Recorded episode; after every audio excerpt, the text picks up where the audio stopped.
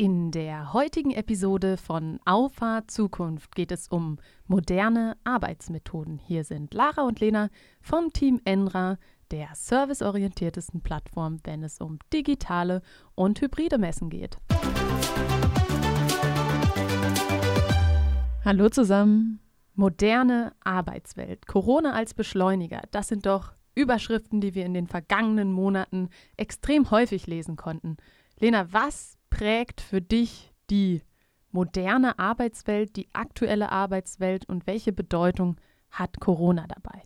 Ja, also die moderne Arbeitswelt, ich glaube, das Wort, was jeder damit in Verbindung bringt, ist digital arbeiten, digitales Arbeiten und ähm, welche Rolle Corona dabei spielt. Also in meinen Augen ist es eher so ein Beschleuniger dafür, äh, für äh, bestimmte Dinge, die eigentlich schon lange hätten angegangen werden müssen.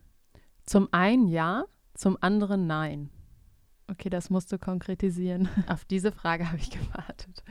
Ähm, nein, weil ich glaube, dass Corona auch einen Bedarf in einem ausgelöst hat, wieder alt zu arbeiten. Und damit meine ich nicht alt im Sinne von mit Faxgerät und Diskette, sondern alt im Sinne von ähm, gemeinsam arbeiten in einem Raum, kreativ sein, Workshops durchführen und so weiter, wo ich dir aber vollkommen recht gebe, alles, was irgendwo an Prozessoptimierung, an Kommunikation und so weiter stattgefunden hat, ein kompletter Effizienzgewinn.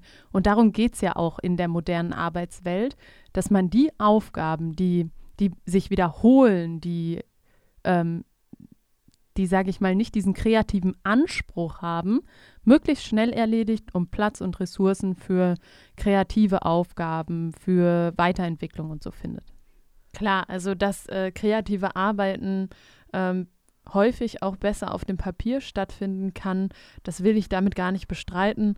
Was ich unter digitalem Arbeiten verstanden habe, ist, dass man ähm, sich zum Beispiel ortsunabhängig äh, austauschen kann, dass man Dokumente digitalisiert, weil dieser Bedarf, gerade wenn nicht alle an einem Ort sind, total ja. ähm, relevant ist und dass man auch entsprechend dann Prozesse überdenkt und sich fragt, hm, wer spielt denn in diesem Prozess überhaupt eine Rolle, wer muss involviert werden, weil da habe ich schon manchmal das Gefühl, dass da so eine Blase, äh, eine Besprechungskopfblase irgendwie äh, entstehen kann, ähm, weil man sich einfach viel zu viel bespricht. Ja, und zu, zu wenig dann in Aktionismus, in, genau. in, in Durchführung und so findet.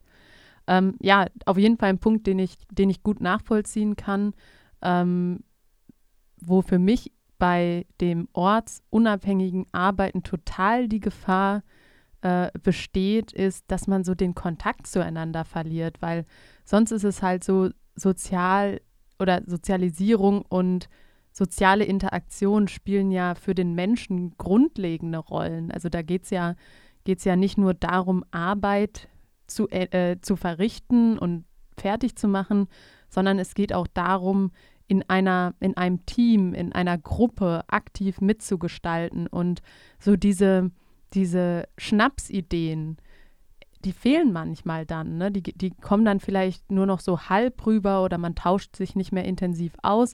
Aber das sind so, so die, die Nachteile, die ich sehe, wenn man jetzt komplett ohne Zusammenkommen arbeiten möchte. Stimme ich dir absolut zu, ist in meinen Augen auch äh, nicht äh, das Ziel, auf das man äh, zusteuern sollte. Ähm, Alleinarbeitsphasen oder Heimarbeitsphasen ähm, eignen sich dann, wenn man wirklich was hat, wo man ohne von anderen abzuhängen etwas äh, abarbeiten muss, in meinen Augen, weil tendenziell hat man dann mehr Ruhe für sich, weil diese soziale Interaktion eben wegeliminiert ist durch die ähm, örtliche Abwesenheit. Aber alles andere ähm, funktioniert in meinen Augen nach äh, ähm, in der Zusammenarbeit häufig gut, wenn man sich ab und zu auch mal sieht. Und ich sag mal, ähm, der Mensch arbeitet nun mal kreativer im Team mit Impulsen. Ähm, wenn man, wenn man vor Ort ist, obwohl auch da wird sicherlich äh, auch Möglichkeiten geben, das auch in der Videokonferenz zum Beispiel abzubilden. Ich glaube, das Total. ist auch ein bisschen Gewohnheit. Wieder. Es ist Gewohnheit und am Ende ist es wie immer eine Mischung. Es gibt nicht schwarz und weiß, es gibt nicht äh, hopp oder top, es gibt immer eine Mischung aus ganz, ganz vielen Faktoren und es ist immer aufgabenabhängig und so weiter. Und typenabhängig. Typenabhängig, halt auch, ne? genau. Und ich würde gerne mit dir mal den Blick zurückwagen. Und zwar ist es ja eigentlich für mich fast unvorstellbar, dass man vor, naja, ungefähr einem Jahr rumgefahren ist, Kunden besucht hat und ähm, eigentlich so normales Alltagsgeschäft häufig auch face-to-face -face stattfand. Also wenn man, Fall. Äh, wenn man jetzt jemandem gesagt hat, ähm, lass uns doch mal eine Videokonferenz dazu machen, dann brauche ich nicht die 100 Kilometer oder die 200 Kilometer zu dir fahren, hätte man schon einen schrägen Blick geerntet, oder? Definitiv. Also der Face-to-Face-Kontakt, gerade im Vertrieb, ähm, war unumgänglich und es war auch eigentlich nicht vorstellbar, eine, eine äh, Online-Präsentation zu halten. Zumindest dann nicht, wenn diese Online-Präsentation nicht zum Erstkontakt war. Also ich glaube, wenn es dann wirklich zur Geschäftsanbahnung kommt, dann ähm, ist, es, ist es schon primär Face-to-Face -face gewesen. Ähm, das ist heute natürlich ein bisschen angenehmer, weil keiner mehr schräg guckt, wenn man eine Videokonferenz hält. Und man kann auch in einem viel größeren ähm, äh, oder schnelleren Takt sich wiedersehen, sag ich mal. Also in meinen Augen ist das definitiv eine Effektivitätssteigerung, was nicht heißt, dass man persönliche Kontakte in Zukunft komplett eliminieren sollte, das natürlich nicht. Aber ich denke, viele Sachen kann man schon in den digitalen Raum verlagern. Absolut. Und dann denk mal an die ersten Videokonferenzen mit etwas älteren Herrschaften, wo dann gefragt wurde, ja, erstmal Mikro an und äh, Kamera an und so dieses ganz Grundlegende.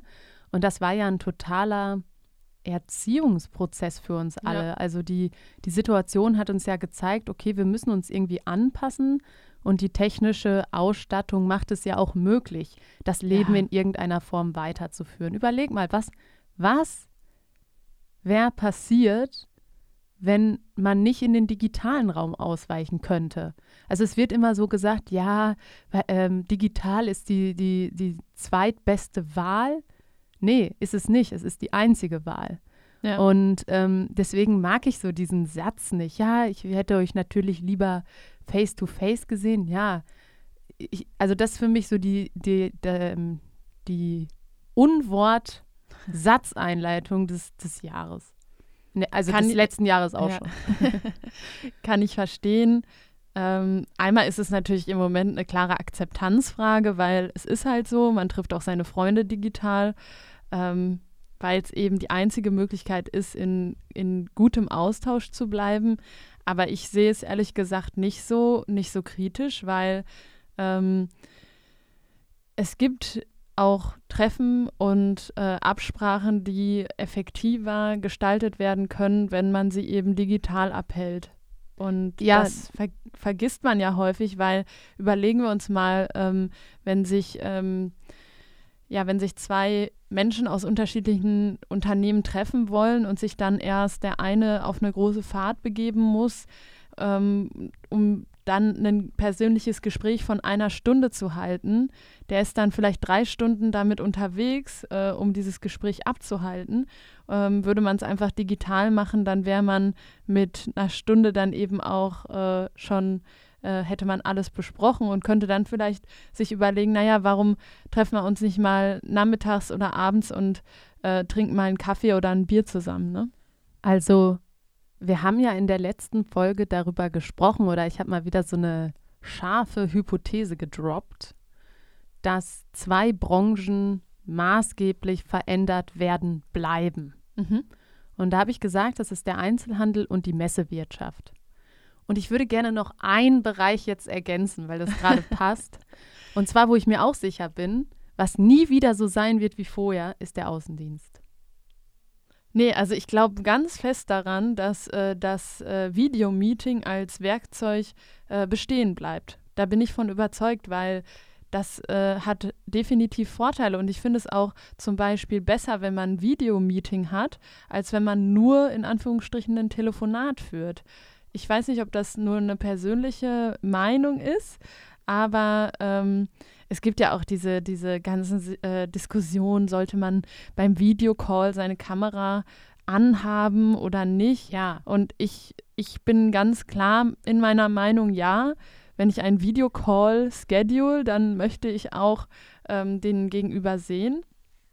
Aber äh, ich finde es persönlicher und es fühlt sich auch irgendwie so ein bisschen an, als würde man sich, wird man sich äh, wirklich sehen, weil im normalen Austausch, wenn man jetzt nicht mit Freunden unterwegs ist oder so, sondern auf einer distanzierten geschäftlichen Ebene agiert, ähm, also gibt es ja nicht mehr Austausch als äh, die, das Sprechen und das Händeschütteln vielleicht. Total. Und das vielleicht, was da als Ergänzung gut passt, weil du jetzt gerade gesagt hattest, dass manche ihre Kamera nicht anmachen und so, ne?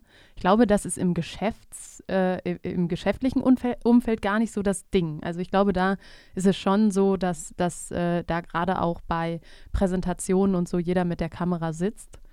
Das Problem ist mir eigentlich erst an ganz anderer Stelle. Ähm, okay, da bin ich gespannt, worden. weil äh, ich habe ich hab den Haken noch nicht gefunden.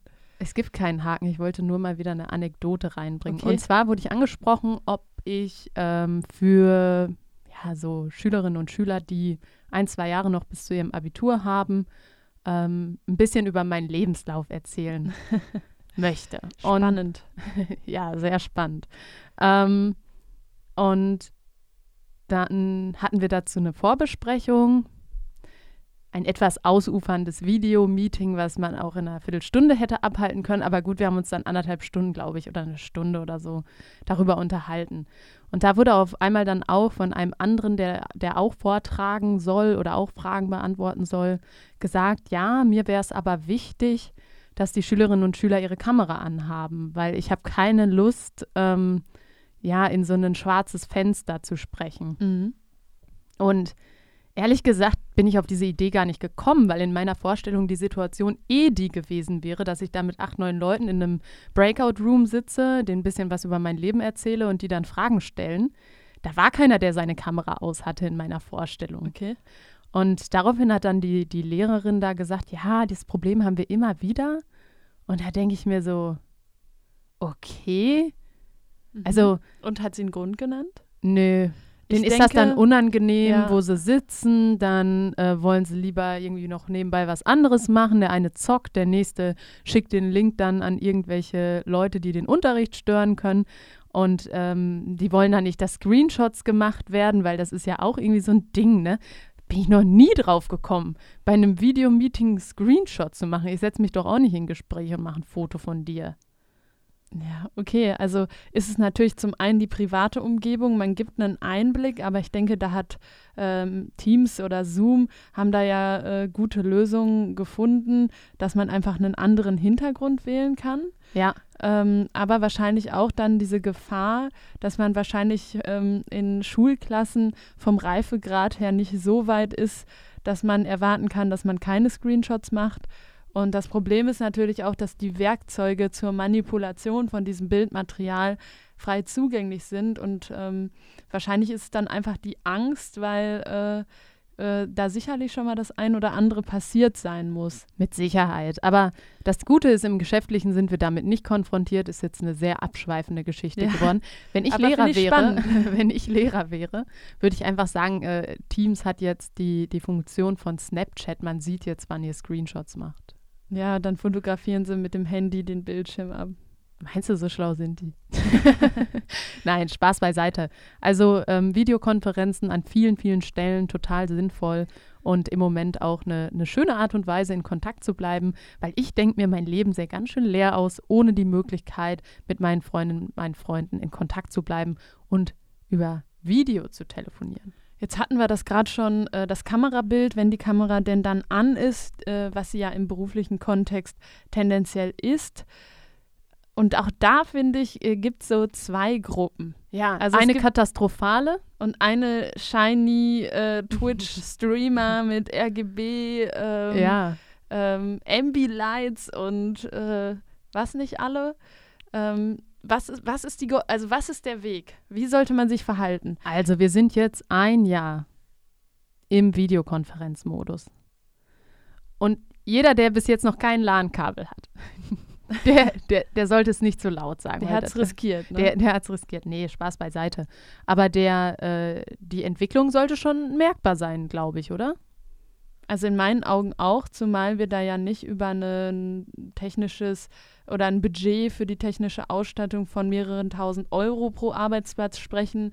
Eine vernünftige Webcam, wenn sie denn nicht an Bord ist, äh, kostet 40 Euro vielleicht. Ja, aber auch die, die an Bord sind, sind häufig verbesserungsfähig. Es gibt auch gute Webcams. Also es kommt halt darauf an, wie, mit was für einer Hardware du generell arbeitest.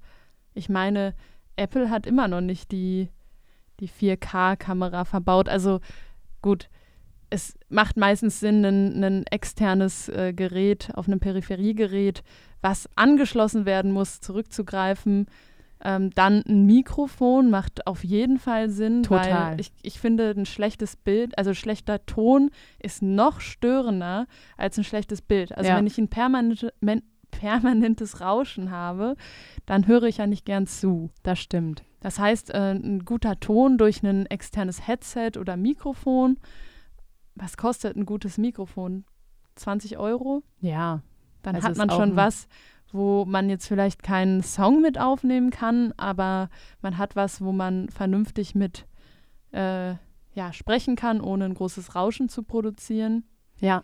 Und, Und für die dann ist natürlich noch wichtig Licht. Ja, also erster, erste Regel nicht gegens Licht. Also nicht vor ein Fenster setzen. Ja, also nicht vor ein Fenster wäre okay, wenn man das Licht dann ins ja, Gesicht wenn man bekommt. Rausguckt. Genau. Quasi, ja. Aber nicht gegen das Licht filmen. Sieht nie gut aus. Ja. Dann ähm, eignet sich meistens ähm, ein ganz kleines, einfaches Ringlicht. Gefühlt hat das jeder. Also auf, auf, Nein. auf Instagram sehe ich äh, zumindest so Politiker und so, die dann in, in Konferenzen sind. Das finde ich ehrlich gesagt immer ein lustiges Bild. Egal wie hell ausgeleuchtet es ist, es steht immer noch ein kleines Ringlicht, damit sich das im Brillenglas spiegeln kann und jeder weiß, ja, da hat jemand ein Ringlicht. Nee, aber ein Ringlicht macht Sinn, finde ja, ich. Gerade im Winter, wenn äh, man jetzt um 8 Uhr telefoniert zum Beispiel und man nicht diesen krassen Lichteinfall von oben haben möchte, gerade wenn man, äh, sag ich mal, nicht so viele Haare hat. Ähm, spiegelt sich das gerne und es sieht ganz komisch aus. Es sieht immer so aus, als wäre der halbe Kopf weg äh, durch diese Spiegelung. Und das kann ein Ringlicht eben total verbessern. Und ein ähm, gut ausgeleuchtetes Bild macht auch schlechte Kameras zum Beispiel weg. Ja, das ist bei der Teilnahme eines Videomeetings. Ein anderer Punkt, wenn du äh, zum Beispiel irgendwo ähm, eine, einen Vortrag halten sollst oder wenn es in der, in der, in der äh, Videokonferenz um dich geht. Zum mhm. Beispiel wie jetzt, wenn ich den Schülerinnen und Schülern erzähle, wie mein Lebenslauf ist, ähm, finde ich es zum Beispiel wichtig, dass man irgendwie auch die Kulisse so hat, dass das passt. Ja. Also es geht auch darum zu unterhalten. Es geht darum, ganz ehrlich, du hast das eben so lächerlich äh, gesagt, RGB-Lights. Ja, aber ich bin auch ein Verfechter dieser, dieser Kategorie. Auch. Mir gefällt das auch gut. Ähm, und so kann ich die Stimmung anpassen. Ich kann sagen, okay, jetzt mache ich ein helles äh, oder ein warmes Orange in den Hintergrund, habe da dann entweder, keine Ahnung, mein, mein äh, Whiteboard oder ich drehe meine Kamera so, dass mein Bücherregal dahinter ist. So, wir haben ja im Büro extra Spots dafür. Ähm, und ich finde, das kann man auch, also das sollte ein Fokusthema werden. Wo mache ich Videokonferenzen? Auf jeden Fall. Also gerade wenn man einen Vortrag hält, ähm, das ist vielleicht das Pendant dazu, was wir in der Schule gelernt haben. Körpersprache bei Vorträgen und äh, bei digitalen Vorträgen ist es nicht nur die Körpersprache, die kommuniziert, sondern auch das Umfeld. Und ich hatte gerade noch eine tolle Idee, die wollte ich jetzt hier gerade mal mit dir teilen, weil ich glaube, das wäre vielleicht mal ganz cool, das auszuprobieren, dass man vielleicht mal den, ähm, den, äh, wie heißt der denn noch? Diesen mh, mm, von Gimbal, genau, ja. so heißt es. Und der Gimbal hat eine Funktion, dass er verfolgt, äh, wenn man sich bewegt. Mega geil. Und ähm, wenn man jetzt zum Beispiel in so einem Halbrund Kulissen aufbaut und du dann von Kulisse zu Kulisse gehst und die Kamera dich quasi verfolgt. Mega gut. Das wäre irgendwie nochmal so vielleicht was, womit man ein bisschen experimentieren könnte, ist aber, ich würde mal sagen, für den Standardgebrauch und für Leute, die jetzt vielleicht da sich äh, nicht so gerne mit beschäftigen, vielleicht ein kleiner Overkill. Ja, aber auch da muss man ja sagen, es gibt so viele Möglichkeiten und wir sprechen da mit so vielen Kunden drüber, was man machen kann und probieren viel aus. Und ich glaube, wir könnten diese Folge noch drei Jahre in die Länge ziehen. Ähm, mir sind tatsächlich drei, vier Themen gerade eingefallen, die wir die nächsten Wochen mal ähm, so als, als Grundlage für diesen Podcast nehmen können äh, sowas wie ähm, Live-Produktionen oder äh, Webinare auf digitalen Messen. Das sind so Themen, die sind, glaube ich, nochmal ganz spannend. Da können wir nochmal dran anknüpfen. Jetzt haben wir heute so die technischen Basics geklärt, das, was modernes Arbeiten eigentlich ausmacht. Und ein zentraler Bestandteil ist nun mal die Videokonferenz. Und da können wir uns gegenseitig alle einen großen Gefallen tun, wenn wir da an unserer Qualität arbeiten, auch wie man sich beteiligt, dass man nicht so lange Monologe macht. Das ist einfach anstrengend und man muss einfach zusehen, dass der Moder Moderator da auch immer, immer gut am Ball bleibt. Das ist ja auch im physischen Zusammenkommen anstrengend. Wenn ich zu lange rumlaber. Ja. Okay. Also bestes Beispiel sind da Podiumsdiskussionen. Ja, das stimmt. So, wenn es nur zweimal oder so wechselt. Ja. Ne? Jeder ist so zweimal dran und darf so zwei Statements. Nee, ja. das stimmt. Deshalb, je mehr Dynamik da drin ist, desto unterhaltsamer wird's würde ich sagen, die Technik kann einen darin gut unterstützen, auch ähm, ähm, in der Hinsicht, dass man vielleicht sagt, ja gut, die Technik läuft, da kann ich mich drauf verlassen, jetzt kann ich mich auf neue Dinge konzentrieren, jetzt kann ich mir vielleicht überlegen, wie verbessere ich meinen mein Vortrag, wie äh, transferiere ich besser äh, die Punkte, die ich äh, ausdrücken möchte. Wenn man sich auf ein stabilen Fundament in Form von einer funktionierenden Technik verlassen kann, fällt einem das vielleicht dann auch einfacher. Das ist doch ein wunderbares Schlusswort und hiermit sage ich bis zur nächsten Woche. Tschüss. Ciao.